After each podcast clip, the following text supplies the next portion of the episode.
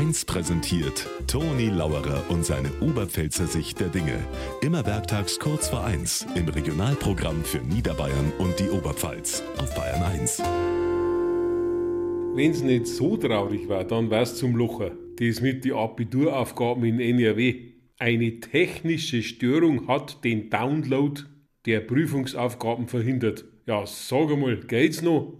Und was das Allerhöchste ist, auch das Fach Informatik war betroffen. Auch grad Informatik, da wissen die schon das Thema fürs Informatik-Abitur 2024. Welche Fehler können beim Download passieren und wie kann man sie verhindern?